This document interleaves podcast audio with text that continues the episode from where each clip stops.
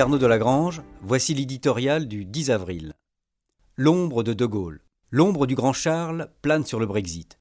Le Financial Times relate même les mots du Premier ministre britannique de l'époque, estimant que De Gaulle était devenu fou, totalement fou. Nous étions en 1963 et le général venait de mettre son premier veto à l'entrée de la Grande-Bretagne dans la communauté économique européenne.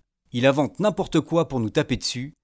Il préfère juste un seul coq dans un petit poulailler plutôt que deux dans un plus gros, aurait dit Harold Macmillan lors d'un coup de fil à la Maison Blanche.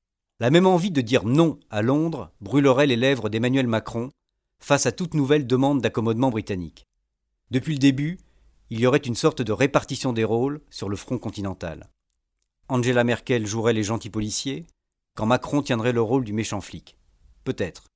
D'autres estiment qu'il n'y a pas concertation, que le président français joue des muscles pour s'imposer sur une scène européenne où ses grandes ambitions ont été malmenées.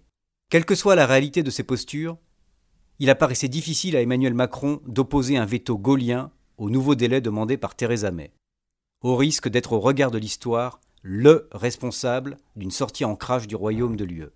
Un nouveau report, donc. Encore faudrait-il que ce temps soit utilisé à clarifier les choses plutôt qu'à les compliquer encore. Et pour l'heure, la brouillasse ne cesse de s'épaissir. Le dernier espoir de lumière vient d'un consensus politique qui pourrait enfin se dessiner, mais rien ne dit que les laborieuses discussions entre Theresa May et les travaillistes vont aboutir. Dans les milieux économiques, outre-Manche, la sonnerie d'alarme se fait stridente. La classe politique est au bord de la folie, un des grands chefs de la police britannique vient d'appeler les responsables politiques à la modération, dans un climat incroyablement fébrile et trois ans après avoir voté pour une sortie de l'UE, les Britanniques risquent de devoir participer aux élections européennes.